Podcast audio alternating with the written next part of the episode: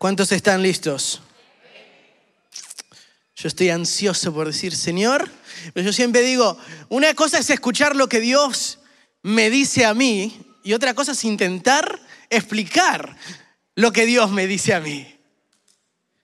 Pero ¿cuántos creen que cuando el Espíritu Santo nos quiere hablar, Él nos lleva en un tren de bendición? Amén. Yo titulé este mensaje de hoy, Presencia y Gloria. ¿Cuántos quieren la presencia y cuántos quieren su gloria? Todo este año Dios le dio a nuestro pastor el lema presencia. Y yo me agarré de ese lema. digo, Señor, yo quiero caminar en este año en tu presencia. Conocer tu presencia como nunca antes la había conocido. Quiero ver áreas de tu presencia que antes no conocía. ¿Cuántos saben de que Dios es tan grande, tan inmenso, que nunca vamos a poder ver todo el resplandor de su presencia? Que Dios siempre tiene algo nuevo. ¿Cuántos quieren lo nuevo de Dios en esta mañana?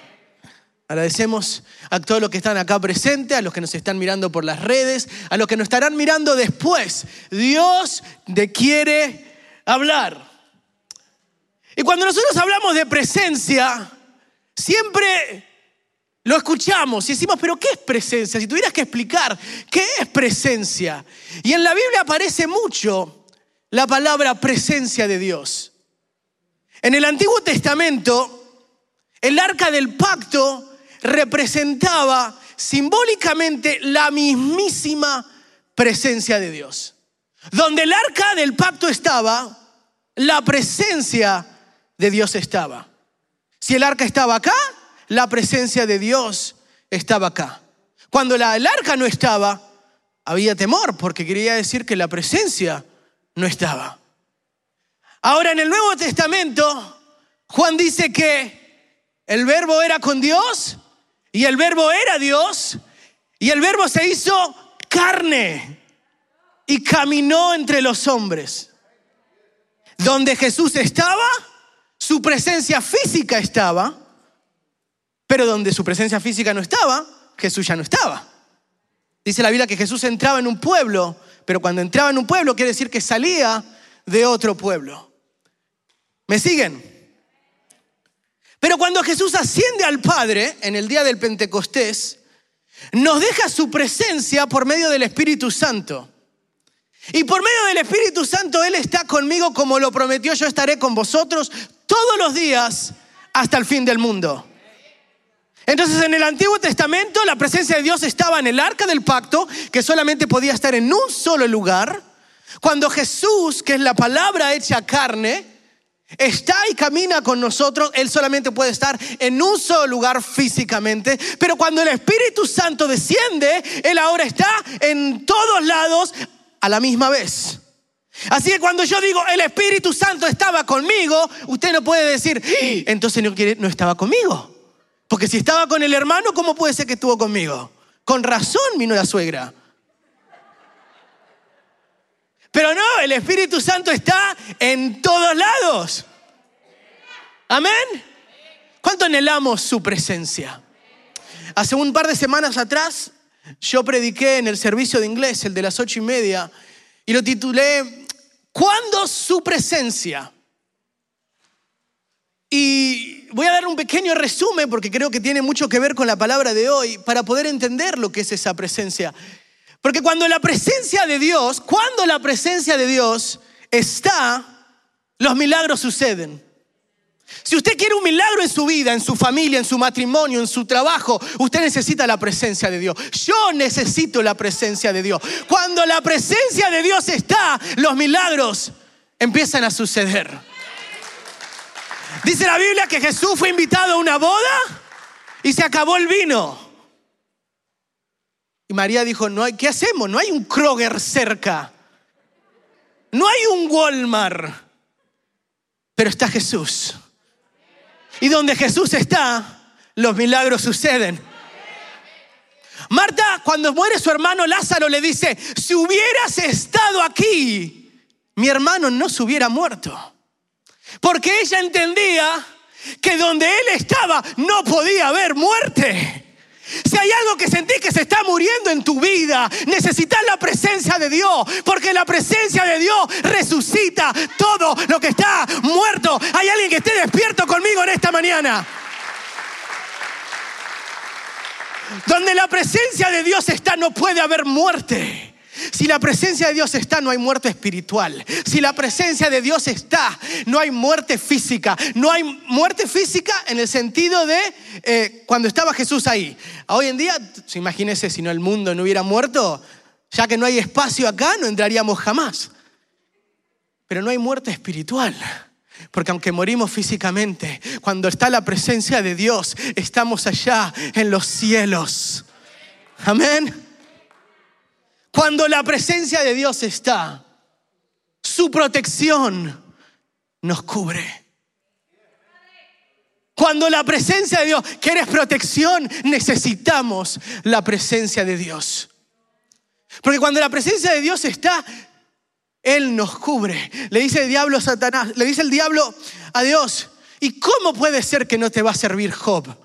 Si tu presencia está con Él, hay un cerco a su alrededor. No hay nada, lo has bendecido, hay un cerco, no hay nada que yo pueda hacer, pero quita tu presencia de ahí y vas a ver lo que sucede.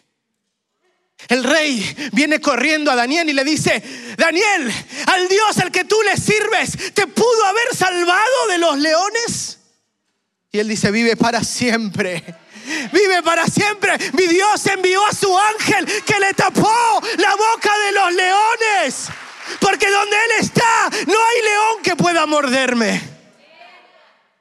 ¿Cuántos se acuerdan del rey que dijo, yo puse tres hombres en el horno de fuego, pero hay cuatro, hay un cuarto, hay un hombre? Oh, cuando la presencia de Dios está, el fuego no puede quemarte, el agua no puede ahogarte. ¿Cuántos quieren esa presencia? Este es el año donde veremos la presencia, donde habitaremos en su presencia, donde te sentirás protegido. El enemigo no puede tumbarte. Aún en medio de ese fuego vas a ver que su presencia se hace real. Cuando la presencia de Dios está, nos damos cuenta de nuestra condición espiritual. ¿Cuántos se acuerdan cuando le traen a la mujer y le dice, la hemos encontrado esta mujer en pleno adulterio? La ley de Moisés dice que ella tiene que ser apedreada. Júzgala tú, Jesús. ¿Qué deberíamos hacer? Y yo explicaba en el servicio de inglés que el Señor no podía ir en contra de lo que dijo Moisés, él no dijo, no, eso es en el Antiguo Testamento. No, no, eso fue antes, ahora mi presencia está acá. Él no dijo eso. Él dijo, bueno, háganlo, están en su derecho, háganlo. Pero mi presencia está acá. Y cuando la presencia de Dios está, nuestra realidad sucede. ¿Qué es lo que sucedió? Hubo un espíritu de convencimiento en ese momento, en donde el Señor le agarra y les dice, el que tenga una condición espiritual perfecta, que tire la primera piedra. Y el espíritu de convencimiento empezó. Cada persona que se creía súper religiosa con la piedra, que venía afilando su puntería, cuando está delante de la presencia de Dios, se da cuenta que no es nada, que, que, no es nada. Y empieza a caerse la piedra y nadie se animó. Y Jesús dijo, mujer, ¿dónde están? ¿Dónde están los que te acusaban? Yo tampoco te acuso. Cuando venimos delante de la presencia de Dios, nos damos cuenta de nuestra condición actual. No juzgamos a los demás. Sabemos que como Dios me perdonó a mí, debo perdonar a los demás. Como Dios tuvo misericordia de mí, ahora me toca a mí tener misericordia de los demás. No busco una piedra para pedrar, busco una mano para poder levantar. Cuando la presencia de Dios está, aleluya. ¿Cómo titulamos el mensaje? Presencia y gloria. Porque cuando la presencia de Dios está, su gloria está.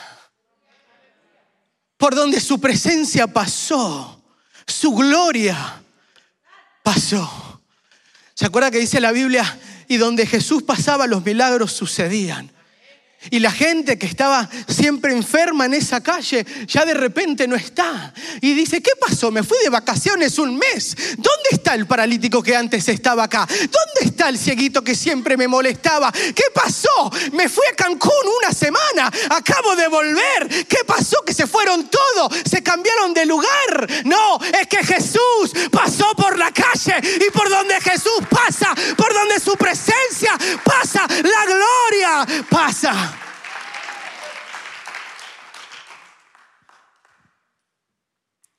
La presencia de Dios es donde Dios está.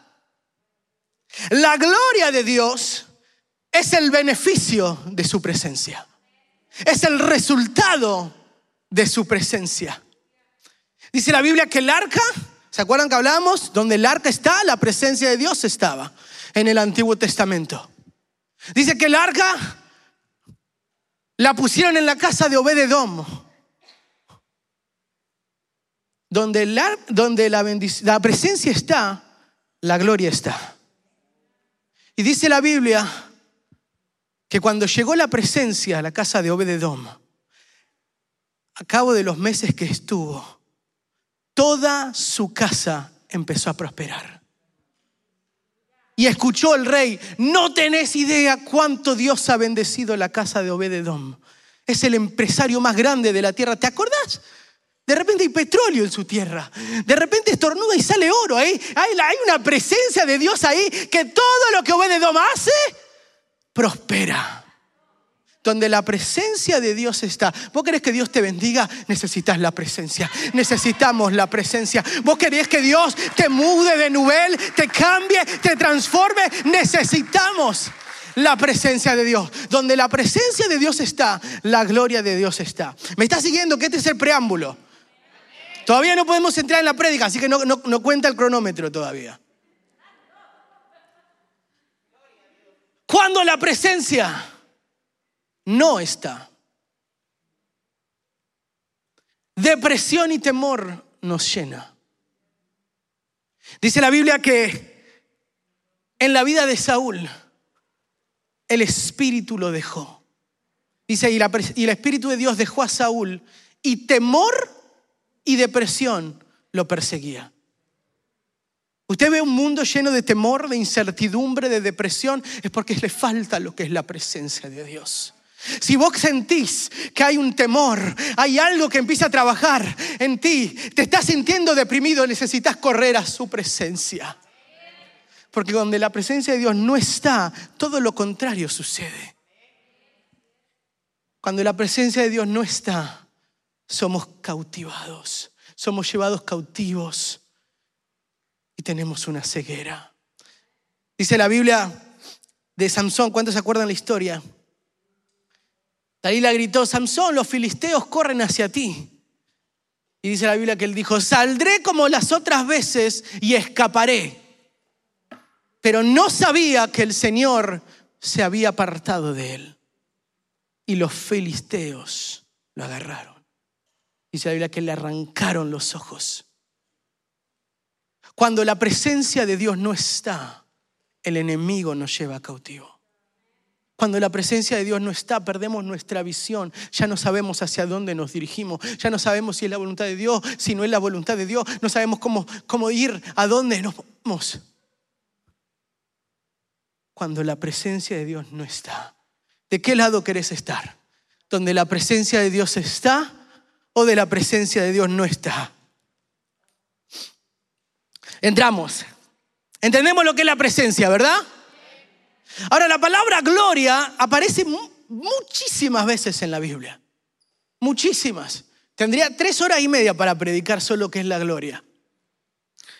Pero la gloria de Dios es la majestad de Dios, es el poder de Dios, es la bendición de Dios. Vamos al libro de Levíticos. Levítico capítulo 9, versículo 23 al 24. Levítico 9, 23 al 24 dice, Moisés y Aarón entraron en la tienda de reunión. Al salir bendijeron al pueblo Y la gloria del Señor se manifestó a todo el pueblo. De la presencia del Señor salió un fuego que consumió el holocausto y la, gracia, y la grasa que estaban sobre el altar. Al ver esto, todo el pueblo prorrumpió en gritos de júbilo y cayó rostro en tierra. Pudieron ver la gloria de Dios siendo manifestada. Salmo 19 del 1 al 4.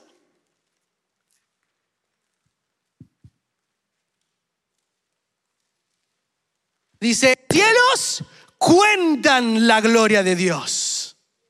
El firmamento proclama la obra de sus manos. Un día transmite al otro la noticia. Le dice, hola, ¿sabes que Dios me hizo levantar? Le dice el sol. Una noche a la otra comparte su saber, sin palabras, sin lenguaje, sin una voz perceptible. Por toda la tierra resuena su eco, sus palabras llegan hasta los confines del mundo. O sea que los cielos dan testimonio del poderío de Dios como creador. Dice que los cielos cuentan qué?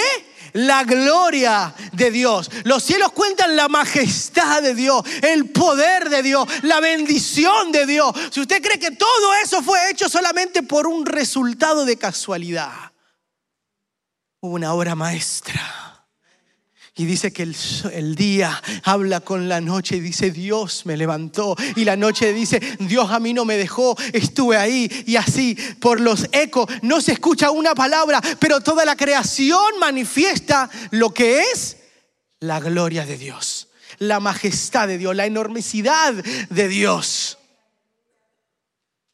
¿Cuántos quieren la gloria?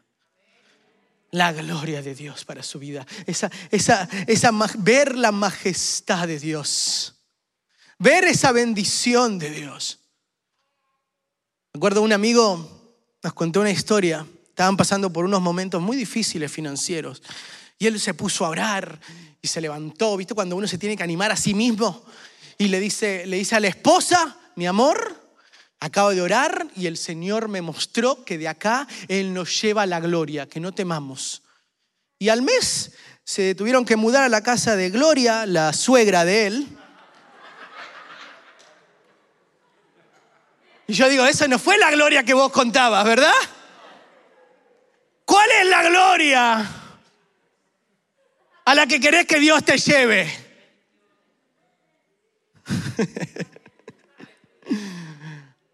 Ahora, en la Biblia también aparece la gloria del hombre. Y la gloria del hombre es su fama, sus riquezas, sus logros, sus talentos, por lo que es conocido. Salmo 49, 16. Seguimos en el preámbulo. ¿Están conmigo, no? Salmo 49, 16. De la versión Reina Valera. Dice, no temas cuando se enriquece alguno cuando aumenta la gloria de su casa, porque cuando muera, no llevará nada, ni descenderá tras él su gloria. No te fijes en eso, porque la gloria del hombre es vana. Primera de Pedro, capítulo 1, versículo 24 a 25. Dice, porque todo mortal es como la hierba. ¿Y toda su qué? Y toda su gloria como la flor del campo. La hierba se seca y la flor se cae. Pero la palabra del Señor permanece para siempre. ¿Estamos entendiendo lo que es la gloria de Dios y la gloria del hombre, verdad? ¿Podemos entrar en la palabra? Lucas capítulo 15 versículo 11. Una historia tan conocida. Parece que cada vez que predico digo lo mismo. Una historia tan conocida. ¿Cuántos han escuchado la, historia del hijo pródigo? Todas la hemos conocido. Los que hemos crecido en la iglesia hemos escuchado esa historia mil veces en la escuela dominical. Y aún en las prédicas se menciona. Aún gente que nunca ha venido a la iglesia, si estás acá por primera vez, alguna vez escuchaste el dicho de el hijo pródigo. Lucas capítulo 15, versículo 11.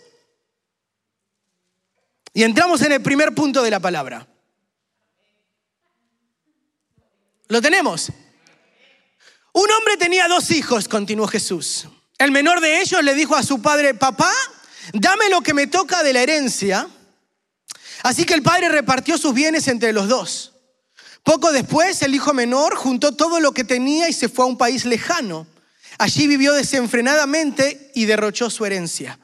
Cuando ya lo había gastado todo, sobrevino una gran escasez en la región y él comenzó a pasar ¿qué? Necesidad. Punto número uno. Cuando solo queremos la gloria, pero no la presencia. El hijo le dice, hablamos de lo que era la gloria del hombre, ¿se acuerdan? El hijo le dice al padre, papá, dame de tu gloria. Dame lo que toca de tu herencia. Dame de tu gloria. Lo que me toca a mí. Que yo me quiero ir. Y agarró, dice a los pocos días, y se fue. Y él pensó, con lo que tengo de la gloria de mi Padre, yo sabré sobrevivir. Pero gloria sin presencia jamás dura. Cuando vivimos de la gloria de Dios, del beneficio de su presencia, pero no de su presencia, es como un carro que se le pone gas, pero nunca más se le pone. En algún momento, tarde y temprano, ese auto se va a detener. Ese carro se va a detener. Cuando no se le pone nafta, cuando no se le pone gas, el auto se va a quedar. Solo en su presencia es que podemos seguir recargándonos. Pero ¿qué pasa cuando la iglesia, cuando nosotros entramos en un momento en donde lo único que queremos es la gloria del Padre, no la presencia? El hijo menor dijo, dame tu, dame eh, tu, gloria, que ya la, la, presencia no la necesito, ya fueron demasiados años lo que viví en tu presencia, yo lo que necesito es la gloria. Y uno puede decir, no, pero nosotros nunca, nunca vamos a decir algo así, sino yo quiero tu presencia, no la gloria. Jamás, ay, no sé de qué está hablando el hermano. Pero ¿cuántas veces venimos delante de la presencia y decimos, Señor, ábreme las puertas? Señor, eh, bendíceme. Señor, eh, dame. Señor, multiplícame. Señor, esto. Señor, aquello. Y es lo único que queremos, la gloria, el beneficio, lo que Dios me puede dar, lo que Dios me puede dar, lo que Él tiene prometido para mí, lo que Él Dios dijo. El hermano dijo que Él me iba a bendecir. Señor, yo quiero la gloria. Yo quiero la gloria, quiero la bendición. Quiero, quiero, quiero. Y el hijo menor vino al padre y dijo, quiero la gloria. Ya tuve la presencia demasiado tiempo, solo quiero la gloria. Dame parte de lo que me toca. Cuando nosotros venimos delante de Dios y solo nos interesa el beneficio de lo que Él es, el beneficio de lo que Él nos puede dar, pero no nos interesa Él como persona, tarde o temprano vamos a tener una necesidad impresionante. Pero ¿cuántas veces podemos venir delante de la presencia, cerrar nuestros ojos y decir, ¿cómo estás Espíritu Santo? Te extraño tanto. Anhelaba venir a tu casa.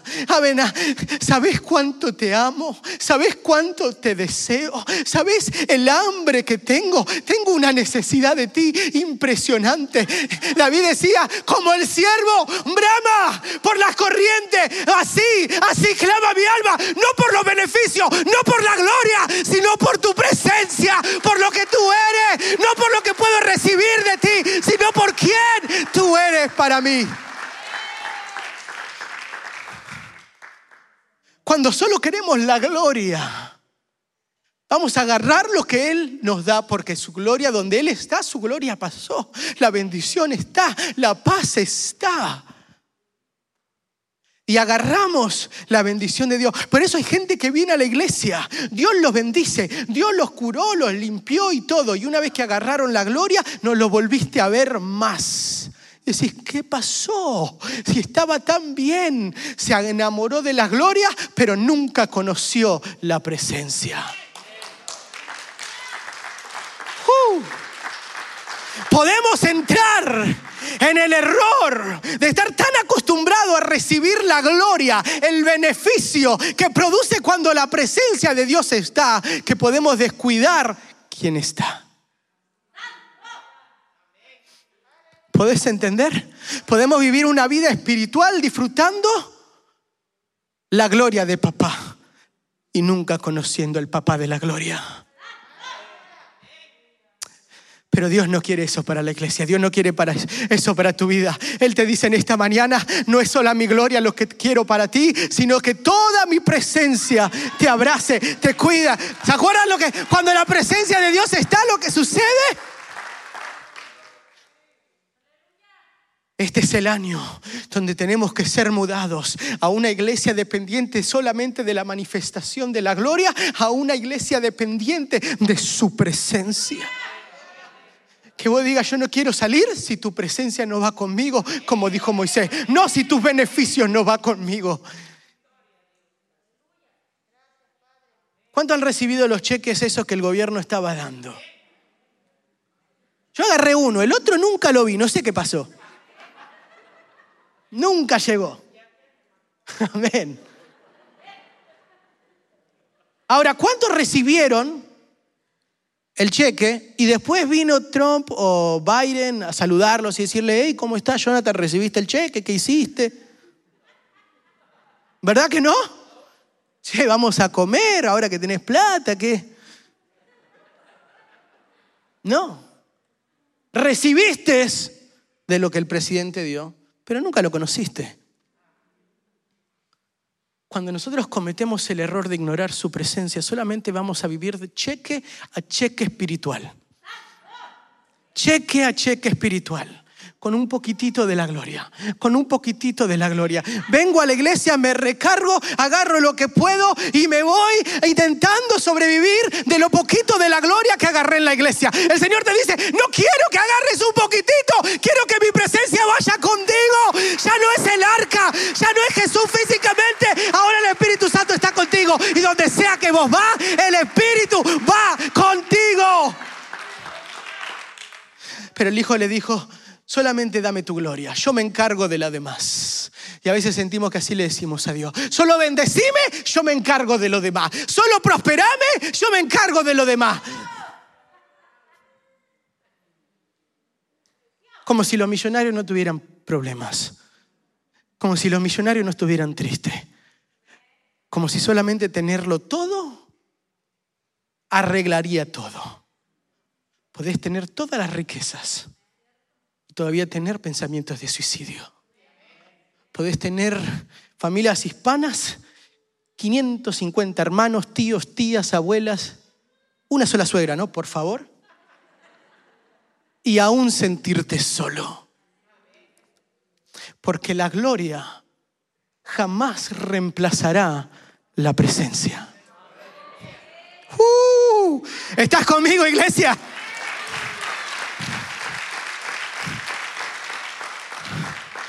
Jesús sabía que a él lo buscaban por la gloria.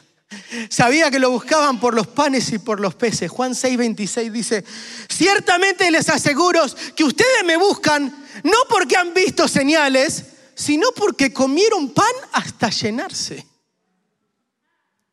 Les gustó, no quieren trabajar más. Claro, vienen acá, yo les doy pan, pez, quien tiene uno lo multiplico, ya está. Vayan a trabajar, gente.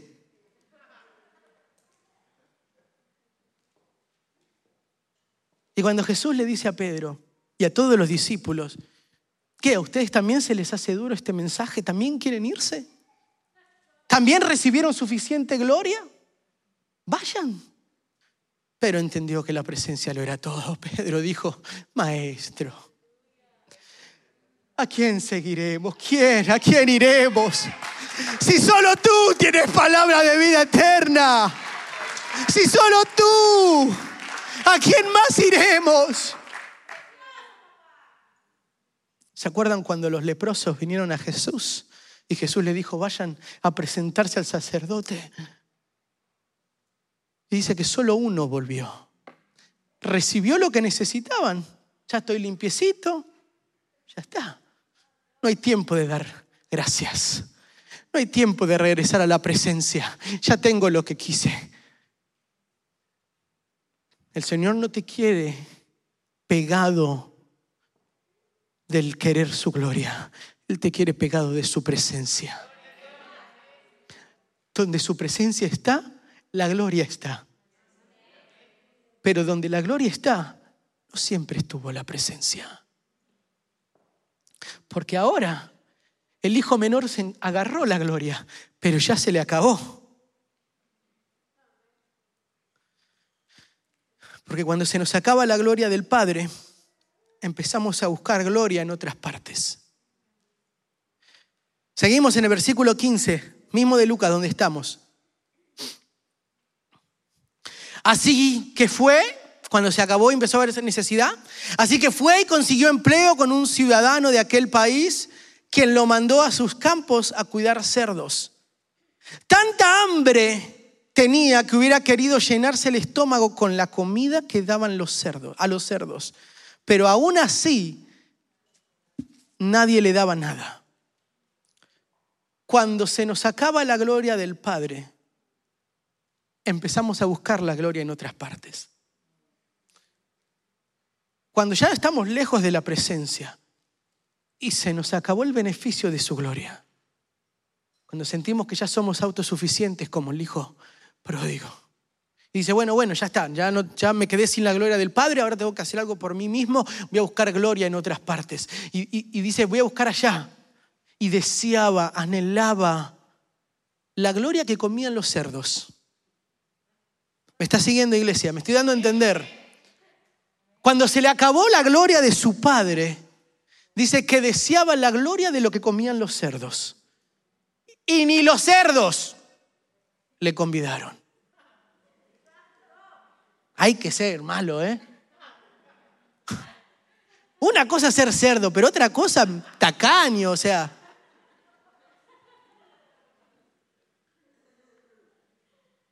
Cuando dejas la gloria de Dios porque dejaste su presencia, vas a querer la gloria de algo y vas a empezar a buscar entre los cerdos lo que el Padre tenía reservado para ti. Uf, se nos va el tiempo, se nos va el tiempo. Porque como ya no estamos en su presencia, ya no tenemos la visión, ya su palabra no es una lámpara a nuestros pies, y ya nos imaginamos que todo, todo es considerado bendición, ya lo que venga, venga. Ya perdimos todo y decimos, bueno, a lo mejor esto viene de Dios. Porque alejado de su presencia, la gloria se nos acabó, empezamos a buscar gloria. Y bueno, no sé, a lo mejor la gloria de Dios está acá, entre los cerdos. Y queremos llenarnos de la gloria de los cerdos cuando Dios tiene un buffet preparado para nosotros, en su presencia. ¿Se acuerdan la canción que estábamos cantando hoy? Hijo soy, ¿Hay un lugar para mí? No sé por qué, pero hay alguien que necesita recordar eso en esta mañana. Sos un hijo, hay un lugar para ti. No dejes que el diablo te alimente la gloria de los cerdos cuando está la gloria del Padre esperándote en su presencia. Vamos a meterle cuarta. Así que el hijo menor pensó, Aún en la presencia de mi padre como jornalero viviría mejor, ¿no? Versículo 17. Por fin recapacitó y se dijo, ¿cuántos jornaleros de mi padre tienen comida de sobra?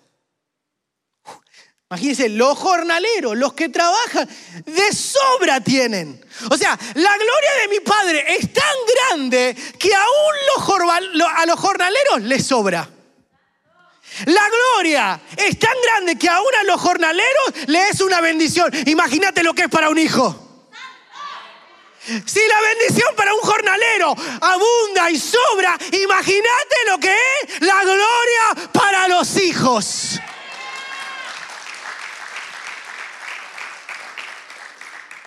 Dice, le sobra. Mira, mira, ay Espíritu Santo. ¿Se acuerda cuando, cuando la mujer gentil le dice que necesitaba un milagro? Y Jesús le dice, mujer, yo no vine para los gentiles, yo vine para los hijos de casa. Yo vine, no se le puede dar el pan que está reservado para los hijos a los perros. Y ella dijo, aun cuando la gloria es tan grande, la migaja que cae, la migaja que cae, se la comen los perros. Imagínense si la gloria alimenta a perros, imagínense lo que es la gloria para hijos. Tenemos que mudar el pensamiento de quiero la gloria de los cerdos, gloria de jornalero, a la gloria que te pertenece como hijo en la presencia de Dios año tras año pidiendo un poquito de bendición, un poquito de gloria. Señor, un poquitito nada más. Y el Señor te dice, ¿por qué? ¿Por qué? ¿Por qué estás ahí mendigando, deseando? Ay, tan solamente este poquito cuando Dios tiene algo tan, pero tan grande. Pero él recapacitó y dice, a lo mejor tengo que volver a la presencia. Tengo que volver a la presencia. Porque si los jornaleros les sobra y les abunda, imagínense. Pero claro, no pudiera entrar como hijo. A lo mejor me toma como jornalero. Así que lo pensó. Versículo, eh, seguimos. Eh, y yo aquí me muero de hambre.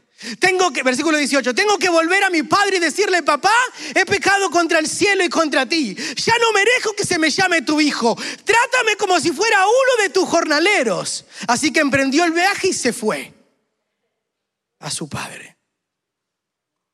¿Cuántos saben que solo en la presencia de Dios descubrimos que su gloria es manifestada de distintas maneras? Son la presencia de, ese, ese, perdón, esa gracia inmerecida. Seguimos leyendo, versículo 20, dice, todavía estaba lejos cuando su padre lo vio y se compadeció de él. Salió corriendo a su encuentro, lo abrazó y lo besó. El joven le dijo, papá, he pecado contra el cielo y contra ti, ya no merezco que se me llame tu hijo.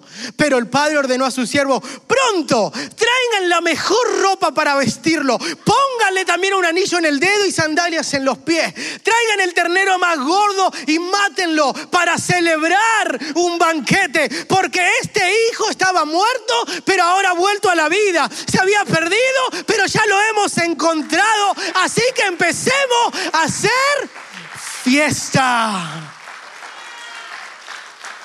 Mire, cuando volvemos a la presencia de Dios, su gloria nos reviste.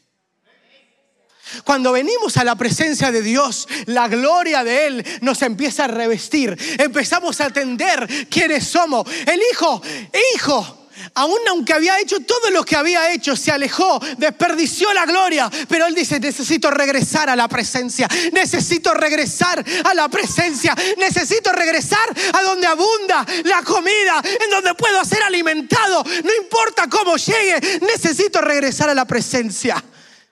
Y el padre le dice, vas a regresar. Pero no solamente vas a regresar ni como jornalero, ni como esclavo, ni como nadie que lo vamos a poner en una esquina, ni sentado atrás. Vas a tener puesto la mejor vestimenta, el anillo. ¿eh? Vas a ser considerado el jefe, el lindo. Llegó el hijo del patrón. Denle la gloria, revístanlo de gloria, porque él llegó al lugar donde pertenece, cerca de mi presencia. Pero miren esto increíble. El hijo vivió todos los años que vivió con su padre y nunca había conocido la gloria del padre. Conocía la gloria financiera del padre porque es lo que le pidió. Y quiero entrar en 30 segundos en esto. ¿Cuál es la gloria de tu padre que estás buscando? Porque el hijo menor le pidió la gloria que eran las finanzas. Pero cuando llega, conoce un lado de la gloria del Padre que no conocía. Cuando llega, descubre que es un Padre que perdona. Descubre que es un Padre lleno de gracia. Cuando el Hijo regresa, descubre que es un Padre que no solamente perdona, sino que también olvida que es un padre que te reviste, que es un padre que te quiere levantar, es un padre que no estaba esperando para tirarte la piedra, sino que estaba esperándote para decirte cuánto te tardaste. No tenés idea cuánto te extrañaba, no tenés idea la gloria que seguía acumulando para ti. No te vengo a decir, ya está, lo que, lo que era mío ya te lo utilizaste, ya lo agarraste fuera de acá. No, te estaba esperando. Hay una nueva gloria esperándote revestirte. Hay una nueva gloria, hay una nueva gloria. Yo no sé cuántos vinieron acá anhelando su presencia. El Señor te dice, vos venís por mi presencia, mi gloria va a ir contigo. Vos venís solamente por la gloria, es lo único que te vas a llevar, un pedacito de la gloria.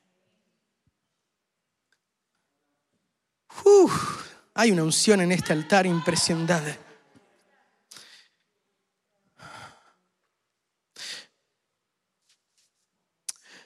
Lo que me lleva al otro punto. ¿Será que podemos vivir en su presencia y nunca disfrutar de su gloria? Nunca poder ver la gloria de Dios. ¿Cuántos hemos atravesado momentos en donde venimos a la casa de Dios y podemos sentir la presencia? Durante la adoración nos rendimos, lloramos, pero nos vamos a la casa y hay un infierno esperando. Gente que dice, yo, yo vengo a la iglesia solamente por ese pedacito de presencia, pero regreso a mi trabajo y sé lo que me espera. Y tenemos la presencia solamente acá, pero la gloria nunca se va con nosotros. Nunca se va con nosotros. El Señor te dice, parte de mi presencia, el beneficio de estar en mi presencia la consecuencia de estar en mi presencia es que mi gloria te abraza, es que mi gloria va contigo. Acuérdese lo que es la gloria, la manifestación, la bendición, el poder, lo que Él es, va contigo. Y pregunto esto porque el hermano mayor vivía en la casa del Padre pero nunca disfrutó de la gloria del Padre. Podemos vivir en la presencia en la iglesia y nunca poder ver la manifestación de la gloria, nunca poder entender la gloria manifestada en perdón, la gloria manifestada en gracia, la gloria manifestada en, en, exaltación de alguien que estaba caído, la gloria manifestada en esa bendición que solamente Dios te puede dar. Hermano, nada, nada de lo que tenemos por mérito propio, sino por la gracia de Dios. Nada de lo que tenemos por mi propio por lo que yo mismo logré. Mire lo que dice el versículo 26.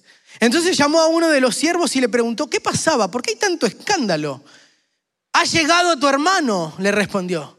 Y tu papá ha matado el ternero más gordo porque ha recobrado a su hijo sano y salvo. Indignado el hermano mayor se negó a entrar. Así que su padre salió a suplicarle que lo hiciera. Pero él le contestó, fíjate ¿Cuántos años te he servido? Ahora, mire, mire lo que es el lenguaje de un hijo y el lenguaje de una persona que no se considera hijo. Fíjate cuántos años te he servido sin desobedecer jamás tus órdenes. ¿Eso suena a hijo o, suena a siervo? ¿O suena a jornalero? ¿O suena a, a mucama? Siempre te he servido sin desobedecer jamás tus órdenes. Sí, su capitán. Pero ahora llega este hijo tuyo, ese hijo tuyo, ni siquiera dice mi hermano, pero ahora es, llega ese hijo tuyo. Cualquiera que leyera esto por primera vez no pensaría que el que está hablando es un hijo. Pero ahora llega ese hijo tuyo que ha despalfirrado tu fortuna con prostitutas y tú mandas a matar en su honor el ternero más gordo. Y mire lo que le dice el padre. Hijo mío, le dijo a su padre, tú siempre estás conmigo en mi presencia. Tú siempre estás conmigo. Y todo lo que tengo es qué? Todo lo que tengo es tuyo. Esta palabra es para alguien en esta mañana. A veces a nosotros nos encanta decir, Señor, todo lo que tengo es tuyo. Todo lo que tengo es tuyo. Y Dios dice, sí, yo sé, yo te lo di.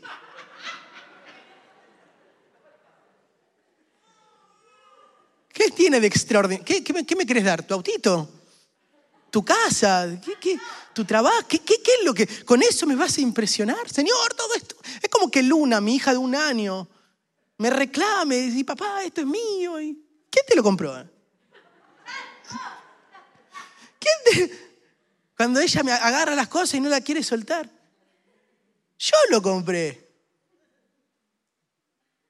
Pero una cosa es decir, todo todo es tuyo, Señor. Suena hermoso cuando venimos, como que suena como que, ay, miren que, cómo le entrego a Dios todo lo que soy. Pero otra cosa es que Dios te diga, todo lo que tengo es tuyo. Todo lo que tengo es tuyo. Cuando vos estás en mi presencia, todo lo que tengo es tuyo pero nunca lo viste, nunca lo sentiste tuyo, nunca pudiste eh, gozarte en mi presencia y disfrutar de la gloria de estar en mi presencia. Nunca lo viste. Él dice, ni siquiera un borreguito me diste, ni siquiera una oveja, nada, ni un ternero, ni una gallina, ni una lit, nada me quisiste dar. Todo es tuyo. Nunca agarraste nada.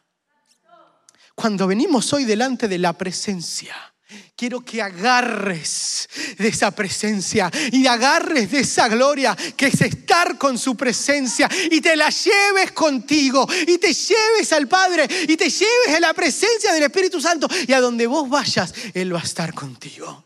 No es que la presencia solamente queda acá, sino donde vos vayas, esa presencia tiene que ir contigo. Y donde esa presencia va, la gloria también va. Ponte de pie, iglesia.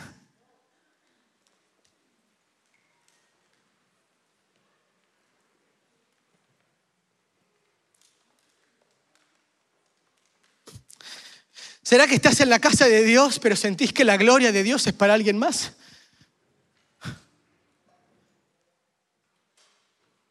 ¿Será que estamos en la presencia de Dios, pero sentimos que los beneficios de la presencia le caen a todos los demás menos a mí? ¿Podemos estar en la presencia de Dios y querer solamente su gloria? ¿Preocuparnos más por la gloria de Dios que por su presencia? ¿O entender que si tenemos la presencia, la gloria va con Él? Pero ¿sabe que hay cosa peor? Es cuando ignoramos la presencia y la gloria. Y termino con este versículo, Lucas 10, 38, 42. En su viaje hacia Jerusalén, Jesús y sus discípulos pasaron por un pueblo. Allí una mujer llamada Marta recibió a Jesús en su casa. ¿Dónde estaba Jesús? En la casa de esta mujer. En la casa también estaba María, que era hermana de Marta. María se sentó junto a Jesús para escuchar atentamente lo que él decía. Marta, en cambio, estaba ocupada en preparar la comida y en los quehaceres de la casa.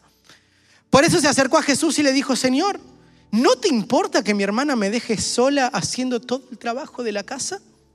Dile que me ayude. Pero Jesús le contestó, Marta, Marta.